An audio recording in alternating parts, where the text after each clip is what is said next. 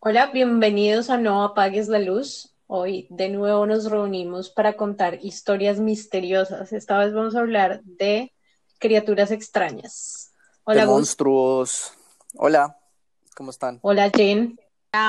¿Cómo estás? ¿Cómo estás, Jen? ¿Cómo se encuentran? Bien. Bien. Aquí, aquí emocionado con el tema sobre Pokémones. Ah, no, monstruos. Pokémones legendarios. Ah, no, ese es otro tema. Ese es otro podcast.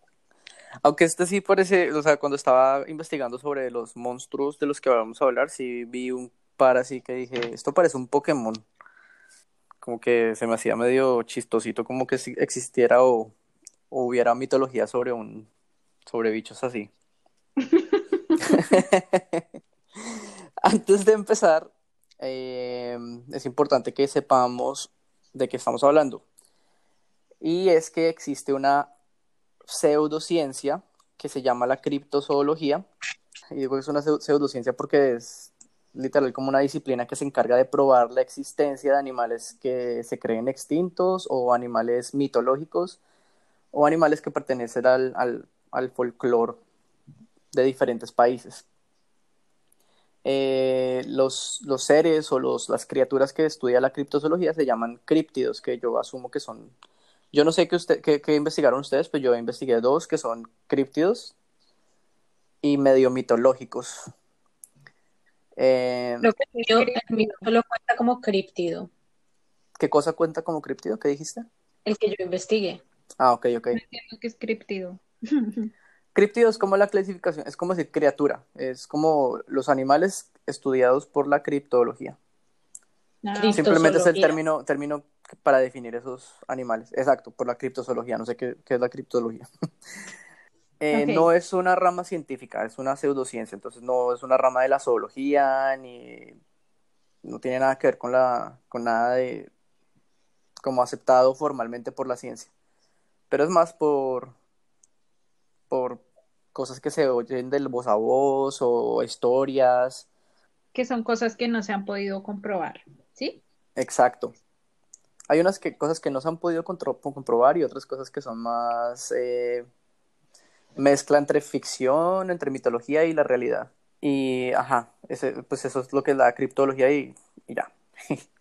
Un momento, sigues diciendo criptología de la criptología. Es como el estudio de como algoritmos y otras cosas. sí, es cierto. No, Criptozoología. hoy les vamos a presentar unos algoritmos súper misteriosos e interesantes. Ok, sigamos con los algoritmos misteriosos. Ok, yo les traigo la un- historia Ajá. de una criatura muy extraña que le dicen el demonio o la bestia de Devonshire. No sé si lo habían escuchado antes. No, Ni idea. pero suena imponente. Yo he escuchado una noticia hacía poco, pero hasta ahora me puse como a investigar qué había detrás de eso. Siempre me había quedado la duda. Entonces, esta historia comenzó a surgir en 1885 en Inglaterra, en un lugar que se llama Devonshire. Pues resulta que allí encontraron unas huellas muy, muy extrañas de una, pues se cree que es una criatura. La ciencia cierta no se sabe muy bien qué es, pero se supone que debe ser una criatura o algo vivo. Ok. Resulta que en ese tiempo hubo un invierno y en ese invierno cayó muchísima nieve. Entonces más o menos toda la región quedó súper cubierta de nieve. Y una mañana, el 8 de febrero de 1885, como dije, Eso es en Salió. Inglaterra, ¿sí? sí, Ajá. había un panadero local de, de, pues, de la región y el tipo como que salió por ahí a dar una vuelta. Y encontró en la huella, en, perdón, en las nieve, en la nieve, me confundí. encontró en la nieve una serie de huellas que eran una cosa súper extrañísima que nunca nadie había visto antes. Resulta que eran unas huellas que tenían una forma de U y medían, algunas personas dicen que medían entre 10 centímetros, os- otros dicen que medían 12. El, igual el promedio es entre 10 a 12 centímetros de largo por Ajá. 7 centímetros de ancho más o menos. Y lo más extraño como, como una herradura. Yo estaba pensando exactamente lo mismo, como una herradura de caballo. Sí, algo muy parecido a una herradura. Ok. Pero entonces dijeron como, oh, ok, esto está muy raro, porque resulta que entre cada huella habían 20 centímetros. Pero pues uno dice, ok, un caballo pues tiene cuatro patas, ¿no? Entonces lo más lógico y natural es que haya una huella al lado de otra. Y como, ¿cómo se dice? Como alternándose.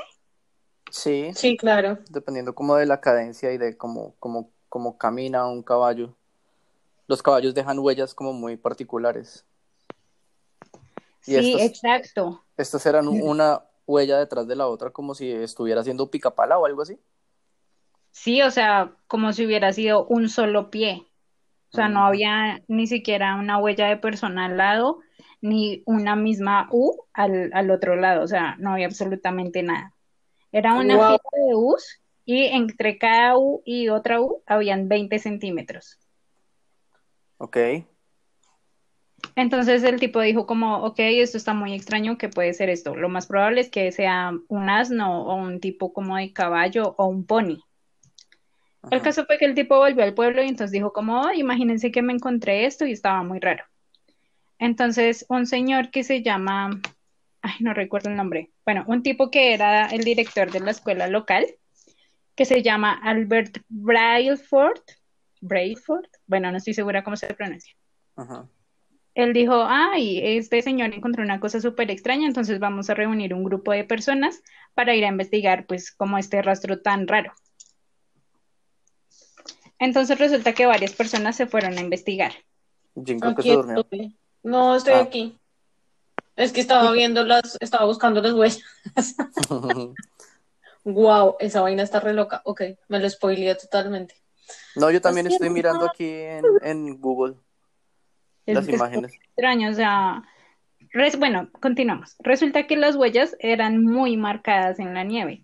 Entonces esto implicaba que las huellas debían haber sido hechas con gran presión o con mucha fuerza para que quedaran tan marcadas. Entonces dijeron, ok, debe ser una criatura que debe ser muy grande o debe ser muy pesada. Entonces resulta que dijeron como que puede ser esto, o sea, alguna criatura que sea parecida, un, pues un ave, no, o sea, no se parece. Un pony o un caballo, como ya dijimos, pues tienen cuatro patas, ¿no? O sea, por más de que hubiera quedado cojo, pues no iba a quedar cojo de tres. Claro. Pony de una sola pata. Entonces dijeron, ok, pudo haber sido un canguro que se escapó de un zoológico. Pero pues los canguros, creo que la pata de un canguro no tiene una forma de U. No, tengo ni idea qué forma tienen las patas de los canguros. No, pues ningún animal tiene pata en forma de U a menos que tenga herradura. Ajá, entonces dijeron, bueno, puede ser una liebre que salte, pero pues igual, o sea, tenía que ser una liebre enorme, con un pie gigante, Ajá. y pues también con una sola pata, entonces también estaba como muy extraño. Ok. Entonces resulta que las, las huellas se extendían por un largo de 150 kilómetros, o ¿Qué? sea, es muchísima distancia. 150 Muchísima- kilómetros. Muchísima distancia para además andar en un solo pie, se imagina. Qué cansado debía estar ese pobre bicho. Porque yo dije, bueno, Sí. puede ser alguien tratando de hacer una broma, se puso unos zapatos así con herradura y pues caminó un poquito y dijo, ay, vean eso, o no sé, pero 150 kilómetros tiene que ser una broma muy elaborada, como, Y ¿Por como no se cansó, o sea, si hubiera caído al piso en algún punto. ok, pero sigue, quiero saber por qué le dicen el demonio de, de Devonshire. Bueno, resulta que eso no era todo. Habían puntos en el, en los que en el camino se encontraban, digamos, con obstáculos, que eran como muros de cuatro o de seis metros, o también había casas que pues obviamente tenían su tejado. Entonces dijeron como, o sea, lo que pasaba era que cuando estaba el, en el obstáculo, las huellas se detenían, pero justamente después de continuarlo, continuaba otra vez el mismo patrón y en la misma dirección, o sea, la misma línea, como si nada. Ok, Entonces dijeron, ok, esta cosa o tiene que volar o tiene que soltar un chingo. ¿y habían huellas en, las, en los tejados? Sí, y en los tejados también habían las mismas huellas. Qué loco. Entonces, hubiera pues saltado. obviamente, sí, o sea, y pues, bueno, yo no sé cuál será el animal que salta más alto, pero pues para saltarte una casa, imagínate el tamaño del animal, no sé. Qué extraño, es como si alguien gigante hubiera cogido un palito y hubiera hecho así como el recorrido. que no me puedo imaginar qué bicho puede hacer, debe ser muy largo o debe ser muy, debe saltar muy alto, no sé, qué loco. ¿Y qué tipo de bicho será? O sea, físicamente no me imagino cómo sea. Y entonces resulta que pues obviamente varios periódicos de la época comenzaron a cubrir como el suceso. Entonces ellos dijeron, no, imagínense que encontraron un rastro de unas huellas que son así y así, y van por 100, 150 eh, kilómetros, perdón.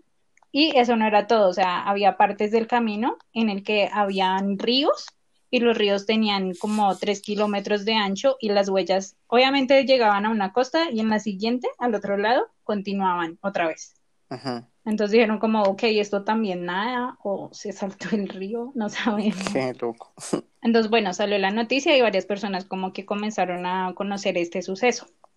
Y resulta que gracias a esto, o sea, personas de todas partes del mundo comenzaron a reportar que ellos también habían encontrado como las o sea, el mismo rastro con las mismas características. Entonces les voy a decir, acá como dato curioso.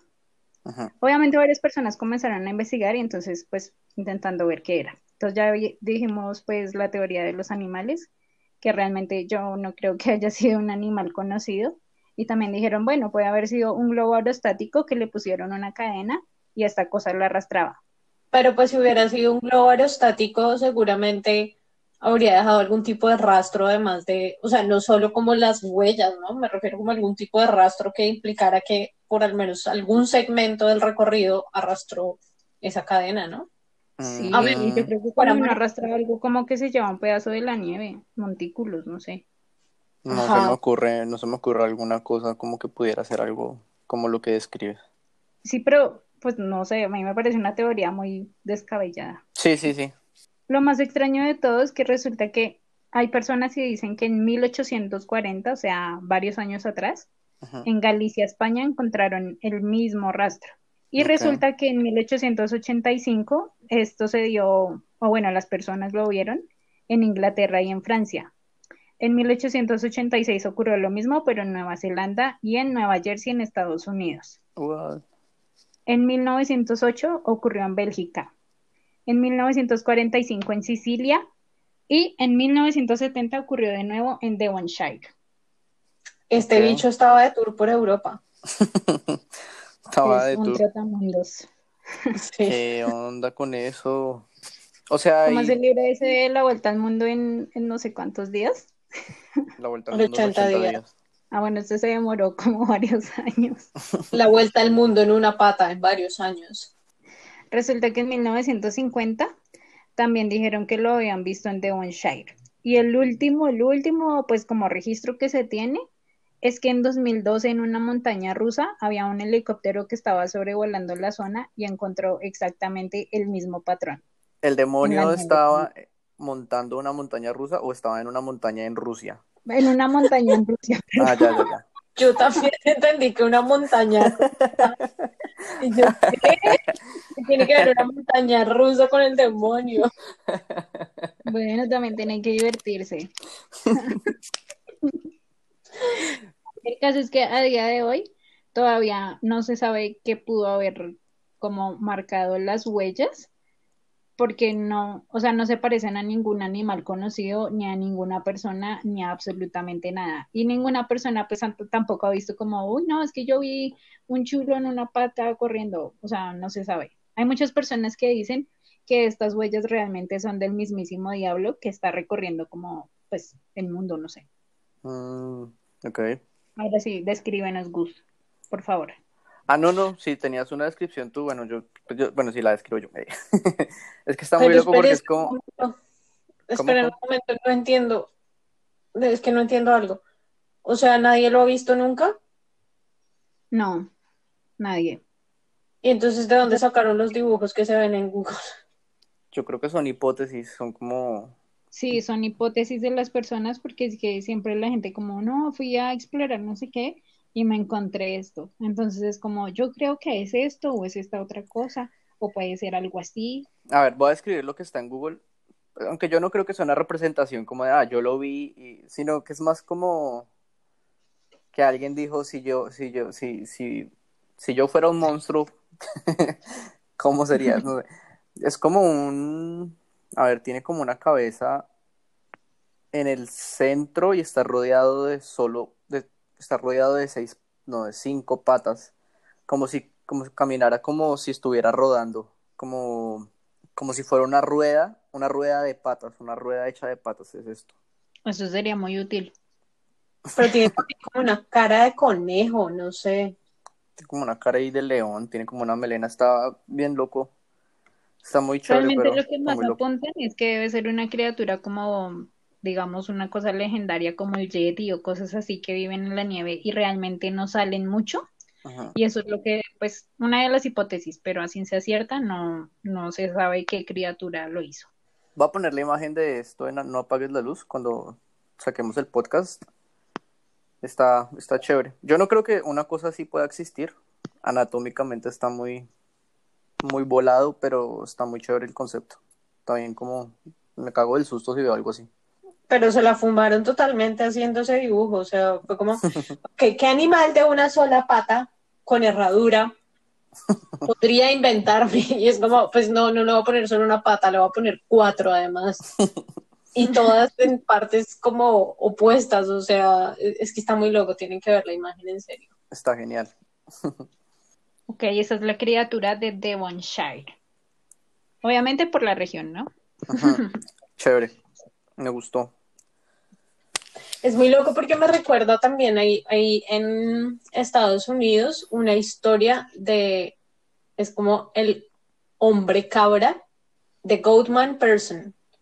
Y, y, si mal no recuerdo pasa en Maryland y la historia es algo así como que un científico estaba investigando con cabras o estaba experimentando con cabras y en alguna de esas experimentaciones algo sale mal y el tipo muta y queda como con la mitad del cuerpo de cabra y la mitad del cuerpo de ser humano. No se sabe si, o, o, o, no recuerdo bien en este momento la historia, pero el tipo como que por algún motivo las, los avistamientos que, la, que ha, ha habido de, de, él es que persigue carros con hachas. Está muy loco eso. Es bien loco, me, me recordó un poco como por como las el capítulo, el capítulo de los Simpson cuando Bart es mitad mosca, mitad, mitad Bart. Sí, obviamente el, el, el, el Goatman no es un, un criptido, sino es una leyenda urbana, totalmente. Ajá, pues. Cool. Sí, solo, solo me recordó eso. Bastante. Que lo fueron a ordeñar y entonces decidió cobrar venganza contra las personas. algo Ok, así. ¿quién quiere continuar? Yo estoy que me hablo, voy a continuar yo. Les voy a contar sobre Trunco, se llama, Trunco con K. Trunco es el apodo para un animal.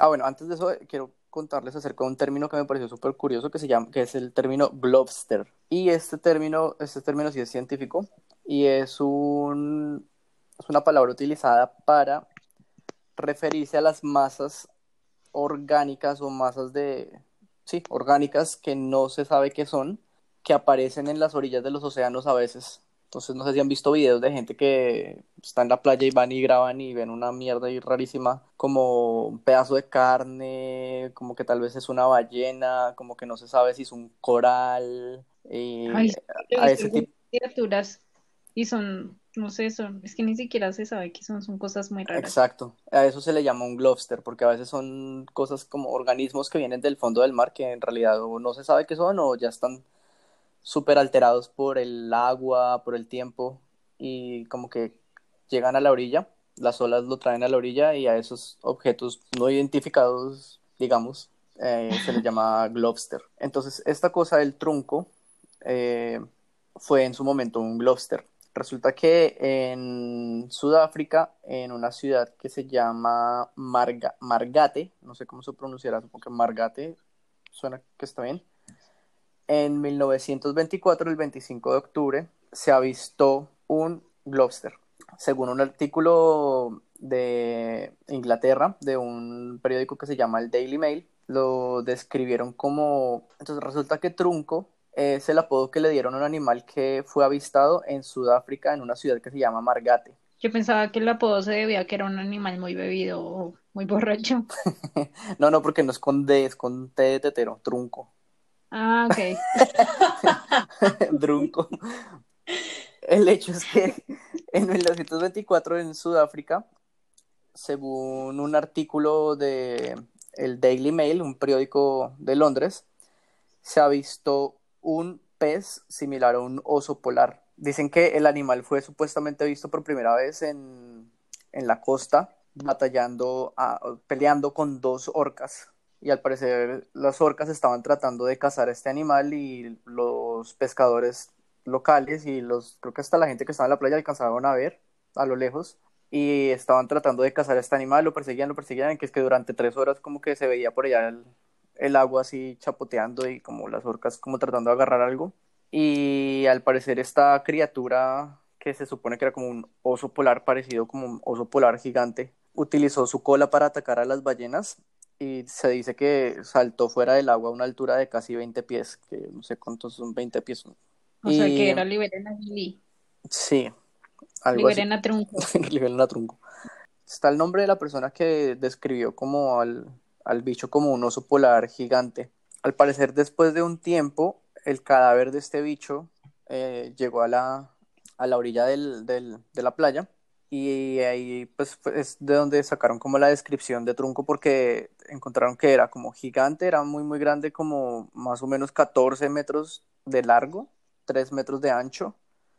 14 metros son como, como que como 3, 4 carros. O sea, ¿alguien lo vio en tierra?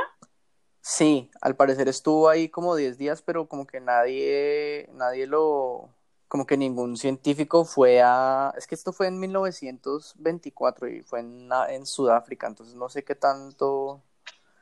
La verdad no tengo ni idea dónde queda Margate, que se supone que es la ciudad o el pueblo o lo que sea, en donde fue visto. Pero yo asumo que no había mucha presencia de autoridades en, en ese lado. El caso es que cuando ya estaba ahí el cadáver en la, en la playa, pues vieron que tenía pelo como pelo blanco, como si fuera un oso polar, pero era, tenía una cola también. Y como que tenía. Y como, sí. Y como que tenía una trompa, como que la, cabeza la tenía alargada, era muy pequeña y tenía, la tenía como alargada. Por eso le llamaban como trunco. Supongo que tiene ahí como algún juego de palabras con el idioma que sea que hablen allá y y la forma de su cabeza. Oye, está muy interesante. Yo nunca lo había escuchado, la verdad, y no me imagino como un oso de esa dimensión con aletas. De hecho, hace unos tres años, en el 2017, en una playa de Filipinas, llegaron dos de estos globsters, como dos masas irreconocibles de algún animal, pero lo loco, hay fotos de hecho, es que son una masa, parece que tuviera pelo blanco, pero no, es, no tiene como una forma clara, es como un pedazo de algo muy grande con pelito blanco. Yo tengo una eh, duda. Estas masas, cuando llegan a la playa, respiran, se mueven. No, porque generalmente son pedazos de, son pedazos de algo, son, no están vivos, son, por definición, son cadáveres o restos orgánicos de algo que no se sabe qué es. Entonces, no respiran ni nada, sino son como si se le hubiera quedado, como cuando llegan esas ballenas así a pedazos a las playas que, que llegan sin cola o llegan mordidas, así. Ok. Esto, por supuesto, vamos a tenerlo en, en la redes para que vean las fotos. Sí, porque hay dos fotos así como una masa ahí toda loca con pelo blanco. Pero es muy grande como para ser un oso polar. Es muy, muy grande.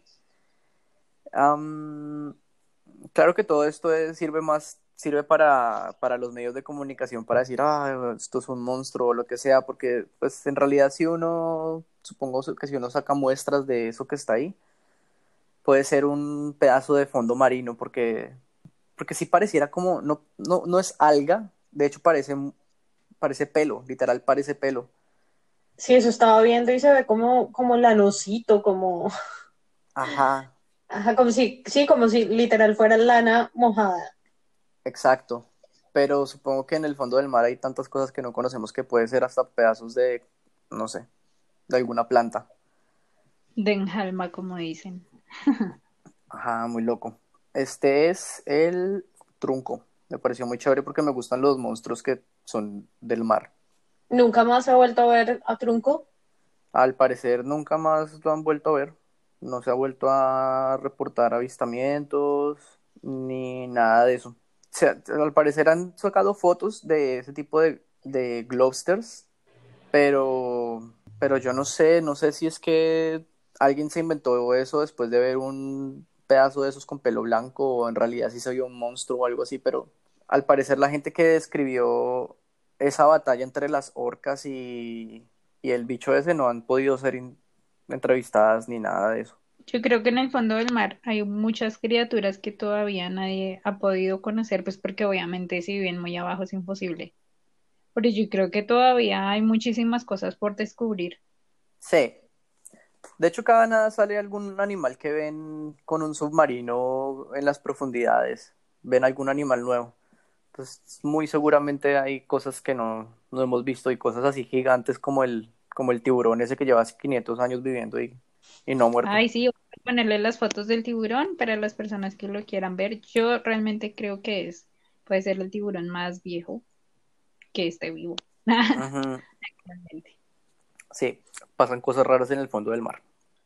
Ah, ok, pues yo ahora les voy a contar de un, no se sabe si es un animal prehistórico o si es un críptido. Eh, también ha tenido solo un avistamiento y es una criatura marina. Pero lo interesante de esta criatura marina es que no creo que nadie sepa, o bueno, por lo menos no, no nadie de las personas que nos escuchan, pero uno de mis animales favoritos en el planeta son los cocodrilos. Y las arañas. No, las arañas las odio. No, pero a Jean, a Jean sí le gustan mucho los cocodrilos. Porque le parecen tiernos. No me parecen tiernas. me parecen muy, muy poderosos y como muy misteriosos. Ajá. Pero en fin, eh, esta criatura es, eh, se denomina la criatura U28 y se denomina así porque en 1915, eh, durante los principios de la Primera Guerra Mundial, al sureste de la costa de Irlanda había un submarino animal, ah, un submarino alemán, perdón.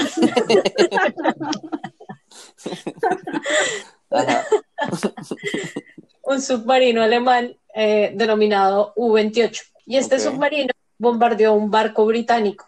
Al momento en el que bombardea el, el barco británico, lo destruye completamente y dicen que este barco se empezó a hundir de inmediato. Pero cuando estaba como a mitad de hundimiento, algo explotó dentro del barco y lanzó gran cantidad como de pedazos del barco y de, y de agua hacia afuera del mar. Y en, justo en ese momento vieron una criatura misteriosa eh, que fue lanzada desde el fondo del mar debido a la explosión. Eh, el capitán del barco la describió como un ah, animal de unos 20 metros de largo con cuatro extremidades similares a las patas de los patos, o sea, eran palmeadas, con una cola larga y puntiaguda y una enorme cabeza también puntiaguda. El, el comandante de este barco dice que el animal saltó y luego se hundió y desapareció. O sea, lograron verlo solo como aproximadamente entre 10 y 15 segundos. Pero el animal saltó o fue que la explosión lo sacó del, del mar, así como que estaba durmiendo y puf, salió volando y, Eso no es claro. Muchas personas dicen que seguramente el animal salió debido a la explosión, o sea, la explosión lo expulsó y otros dicen que el animal pues obviamente sintió la explosión y saltó como por reflejo para salvarse. Ok. Saltó del susto del agua.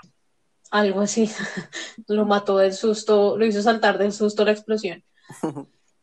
Pero ya luego pues se hunde y desaparece completamente.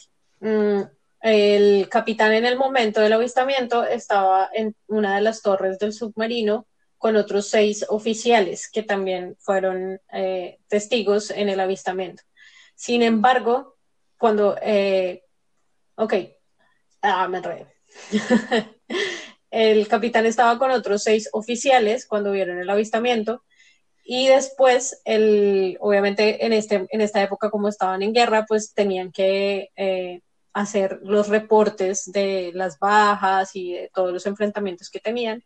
Entonces el capitán hizo esto, eh, eh, el capitán en sus anotaciones declaró haber visto este animal, o sea, esas declaraciones son oficiales pues de la Armada de Alemania en ese momento. Wow.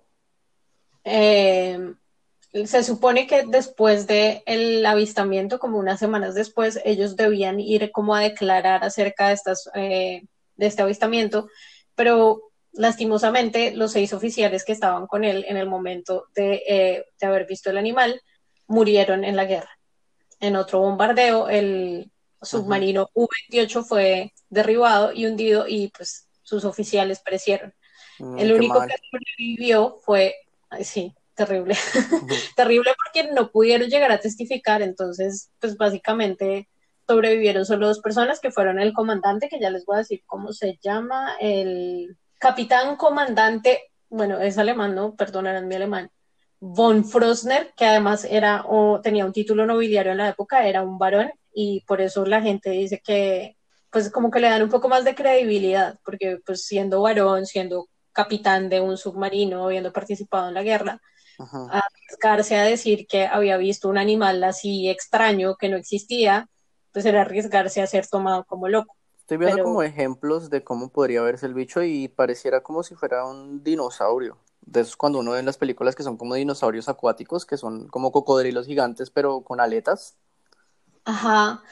Entonces ahí vienen como dos teorías, en realidad no hay muchas al respecto.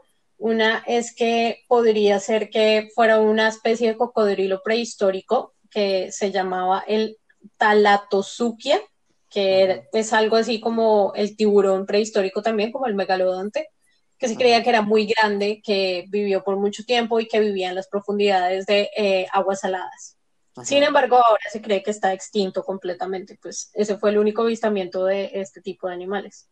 Quería comentar una cosa, miren que como dato curioso, estaba viendo pues como criaturas extrañas, entonces me salían unas, pues como criaturas raras que han sido captadas en imágenes de Google Earth. A mí me gusta ver cosas por ahí. Y salía una cosa que era así como un cocodrilo gigante. O sea, y se ve en la foto una cosa así como un cocodrilo, pero el tamaño del mundo. ¿Cómo se llama? De pronto, no puede estar, ex no, o sea, voy a buscarlo y les dejo la foto. Eso. Yo creo que de pronto no puede estar extinto y de pronto pues puede ser una raza como de animales, así que tal vez algunos existan aún. Ajá, y la verdad es que los cocodrilos como característica a lo largo de la, de la evolución es que primero han sobrevivido muchos años sin tener cambios drásticos en su anatomía y segundo, dadas las condiciones adecuadas, pueden crecer bastante, pueden ser bastante grandes. Entonces, pues no tiene nada de raro. Lo que pasa es que pues sí hay especies de cocodrilos de agua dulce y agua salada. En este caso estamos hablando de un cocodrilo que además estaba en el mar, o sea, agua salada y a bastante profundidad, porque estamos hablando de un submarino que estaba atacando otro mar. Claro, qué loco. Y esta es la historia de la criatura U-28. Yo quiero ver una criatura así. Yo me conformo con ver un cocodrilo y ya. Me daría, me imagínense uno, no sé, te fuiste a pescar un día y estás ahí súper feliz ahí en el mar, pescando. Cuando otra aparece algo así gigante debajo tuyo. Uy, la otra vez vimos una película así en Amazon, ¿cómo se llamaba, Jean? Que era de un pescado, era una película de terror, pero no era de un monstruo así como súper irreal, sino era de un monstruo, de un pescado muy, muy grande en un lago y se los estaba comiendo así, pero era como algo muy factible, como... no, no me acuerdo. Era una de esas películas así medio serie B, pero estaba, estaba chévere. Y además, miren que esas historias de guerra, pues una vez estaba leyendo un poco. Entonces leía también cosas sobre ese submarino y ese submarino fue como demasiado importante durante la guerra porque creo que, o sea, más o menos los alemanes tenían solamente un submarino, no tenían nada más y la, Armada estadounidense tenía como barcos, tenía de todo, y entonces fueron así como calladitos por el mar y lograron romperles como 40 barcos. Si quieren, en otro episodio eh, podremos hablar de esas cosas. Sí, eso Haremos es súper interesante. de misterios de guerra, que de todas formas las guerras, por ejemplo, la Primera Guerra Mundial, la Segunda Guerra Mundial, envuelven bastantes historias relacionadas con el misterio y como algunas incluso eh, el ocultismo. Yo siento que la gente que está en esos extremos de, de la vida o del planeta o cosas así como por ejemplo los marineros, los soldados, gente que está como en lugares muy recónditos o está haciendo cosas muy extremas, sie- siempre suelen tener contacto con cosas rarísimas, como monstruos, ven, ven cosas raras que nadie más ve porque están en lugares en los que nadie más está o están haciendo cosas que nadie más hace en su vida cotidiana. Siento que esas son buenas historias, la gente que, que trabaja en ese tipo de cosas. De hecho, eh, una criatura de las que investigué no se encuentra mucho, pero son historias súper interesantes porque el bicho es muy extraño. Y este bicho se llama Ningen. Nin, es- Ningen. Sí, suena como si estuviera boquinche.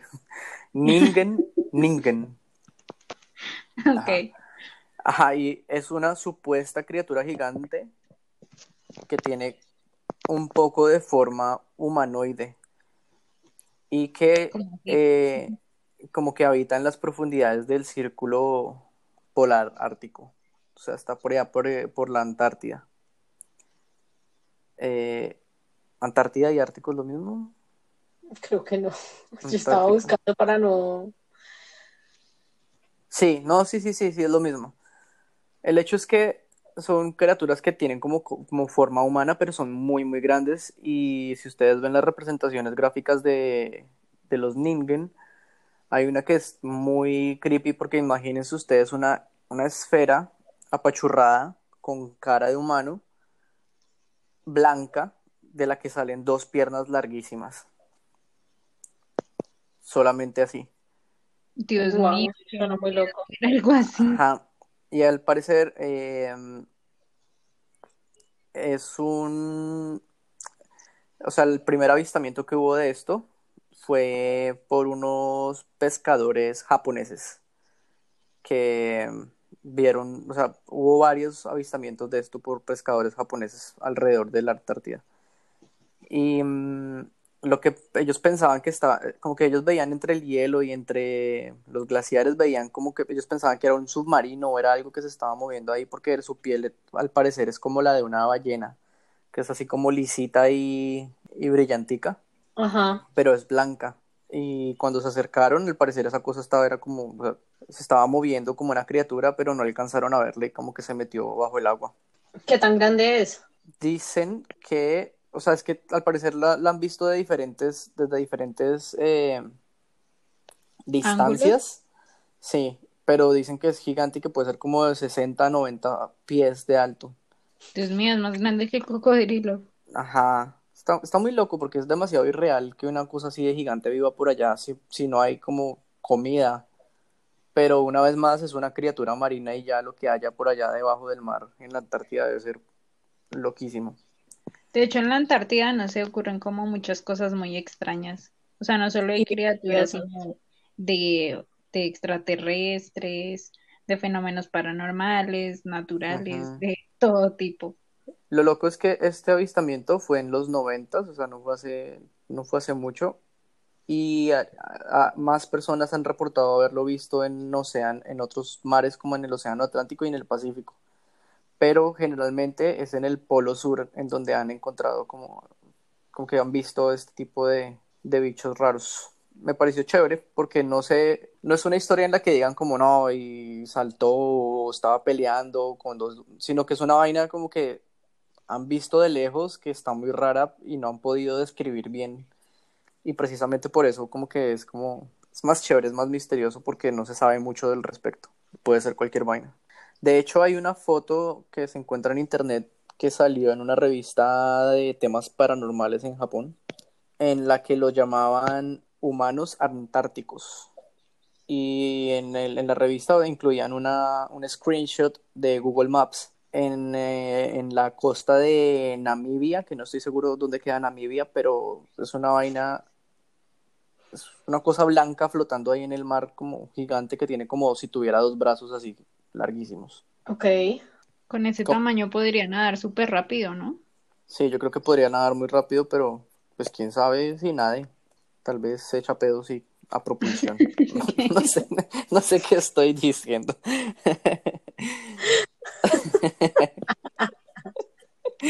Jen, ¿quieres continuar?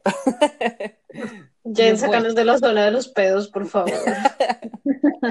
Eh, ok, les voy a contar sobre también una criatura como muy extraña en la región del Polo Norte, más específicamente en la región de Rusia, porque Rusia es un lugar demasiado extraño para mi gusto. Sí. pero existe. El caso. Resulta que en el 2012, o sea, pues relativamente reciente, para mí, por lo menos, encontraron una criatura muy extraña. En esa parte, pues obviamente es como mucho hielo, hay muchos glaciares y demás, y entonces en una época le dijeron a unos científicos como vayan a investigar esta región, necesitamos saber qué más, qué, sí, qué más cosas hay allí. Resulta que este señor Andrei Kapitsa descubrió una serie de lagos que eran muchos lagos y estaban conectados entre sí, pero debajo de una capa muy grande de hielo. Entonces eh, les dijeron cómo vayan a, a explorar la zona y pues obviamente eran varios científicos. En el 2012 ellos descubrieron que habían unos lagos que estaban a una profundidad muy, bueno, muy abajo de la superficie terrestre. Entonces se creía que estaban más o menos a una profundidad de 4 kilómetros. Entonces esta gente continuando, Wow. continuó explorando la zona hasta que en un punto lograron llegar al, al- a ese lago. Pues obviamente estos serían lagos de agua dulce. Y resulta que ellos dijeron que en la investigación se perdieron durante cinco días. Entonces ellos como, bueno, vamos a, a buscar una salida, vamos a salir todos de acá. Era un grupo de ocho personas y volvieron solamente cinco. Ahí ya está un poquito extraño. Resulta que dijeron que ellos, mientras habían durado perdidos, como que comenzaron a ver una criatura muy rara. Entonces dijeron como, oh, necesitamos salir de acá, vamos a, a irnos todos en grupito para poder salir.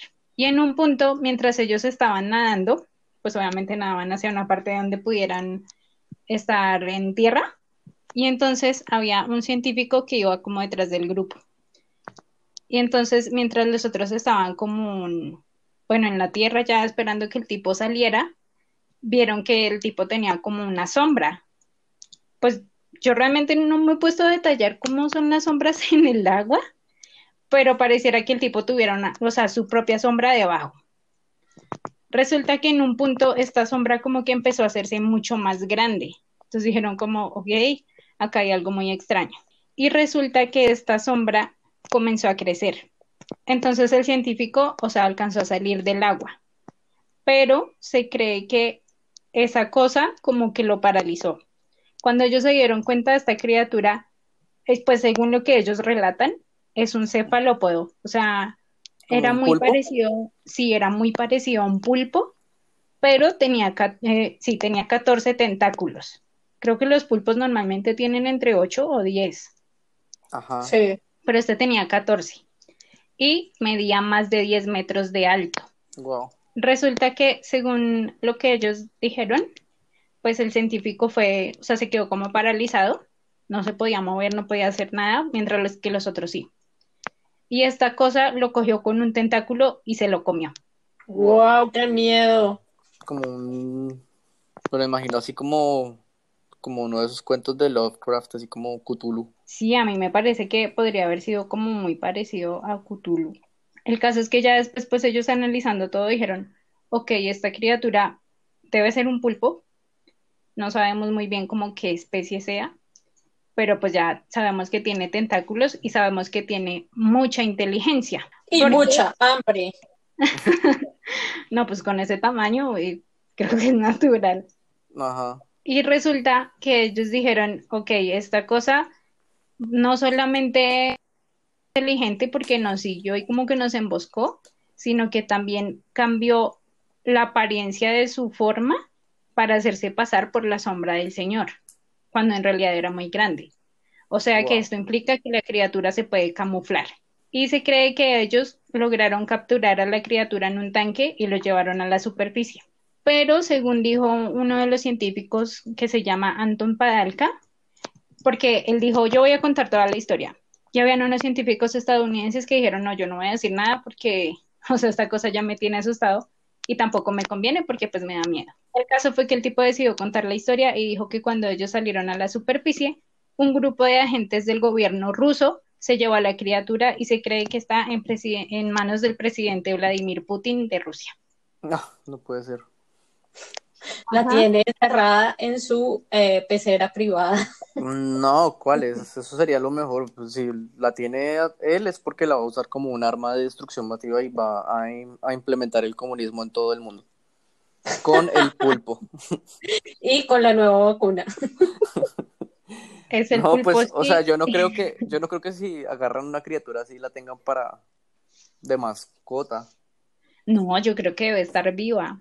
Y realmente varias que- personas dicen que todo apunta a que el señor lo va a utilizar como un arma militar y pues ahorita en tiempos del COVID eh, tal vez lo hayan utilizado para realizar la vacuna contra el COVID. Y pues también resulta que lo más extraño es que como un tiempo después salieron, bueno, unas personas, una prensa publicó unas fotos del presidente Putin agarrando un pulpo que realmente yo creo que debe ser más como que el tipo estaba visitando algún acuario o alguna cosa así y le tomaron la foto. Pero pues a ciencia cierta no se sabe. O sea, es algo muy extraño que hubieran sido como cosas tan coincidenciales. Mm, ya vi la foto. Sí, está como ahí como en un acuario. Vamos a poner las fotos en las redes también para que las vean. Pero ahí se ve un pulpo chiquito, no creo que sea el mismo pulpo gigante. Sí, No y sé. pues como no, no se sabe cómo, o sea, es una criatura tal de que ya ha sido estudiada y catalogada, pues se le dio el nombre del organismo 46B por, lo- por el grupo de científicos que lo descubrió. Nice. Me gustan esas historias en las que hay científicos que dan fe de lo que sucedió. Pero yo creo que eso también es pues algo como un terreno también chévere de, de, oh, miren lo que encontré, esto está muy extraño. Y también pasar a decir como, oh, precisamente vean lo que encontré y ahora mi vida corre peligro, tengo miedo de que me hagan algo, no sé. Wow, claro. el podcast ya lleva una hora. Uh, más de una hora. Ok, bye. No. Ah, yo encontré muchísimos monstruos extraños. Este, Pues- este tema, este tema me parece bacano. Y estuve viendo que en Honduras eso hay un montón de vainas así, tipo, tipo el chupacabras. Allá está ah, chupacabras voladores, hay vainas loquísimas. Estaría bacano hacer un otro programa de esto después, pero porque siento que hay harto como material.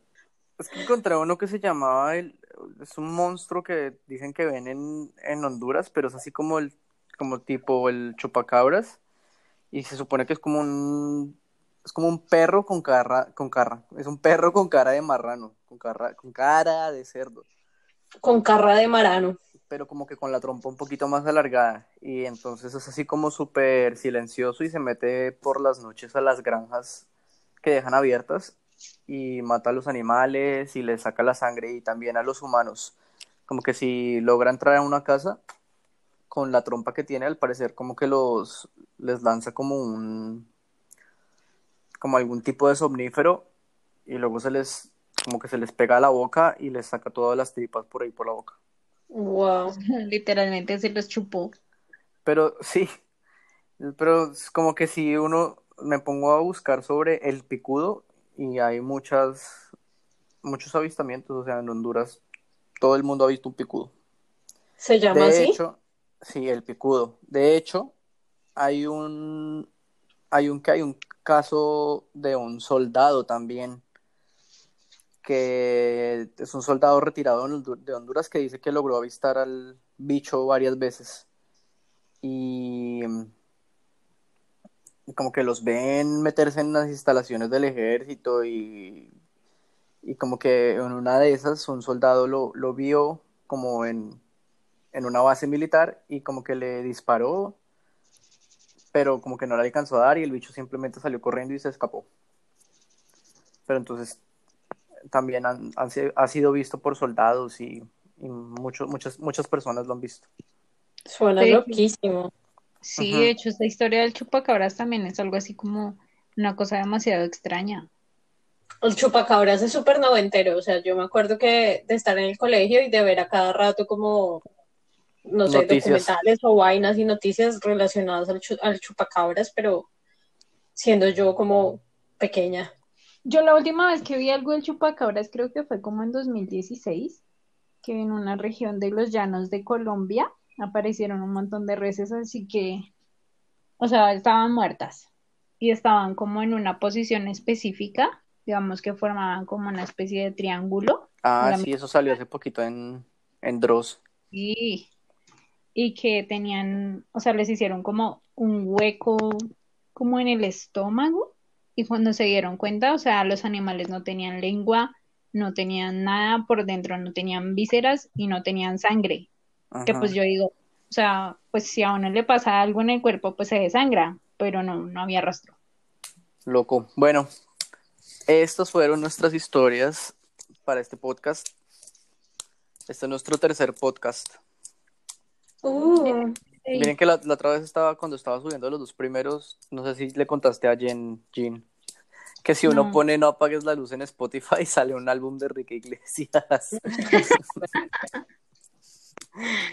Tenía amigos que queríamos cambiar el nombre, pero vamos a decidir mantenerlo y colgarnos de la fama de Enrique Iglesias. ok, eso, esos fueron nuestros monstruos, nuestro bestiario del día de hoy. Creo que hay que hacer otro capítulo al respecto, se nos quedan bastante monstruicos por ahí por fuera que, que son bien interesantes. Sí, Sas. Este fue nuestro episodio de Monstruos detrás de las risas. Luego haremos Monstruos detrás de las piedras, Detrás de las piedras, porque de las piedras. porque algunos se esconden. Ok. bueno, nos vemos en el próximo capítulo que no sabemos todavía de qué va a ser. Nos vemos en el próximo capítulo y síganos en nuestras redes de No Apagues la Luz en Facebook e Instagram para ver las imágenes de las que hablamos hoy. Manténganse a salvo y nos escuchamos en la próxima. Manténganse no a salvo de que. la luz. Digo, ¿cómo no olviden? Chao, me voy. Adiós, chao. Bye.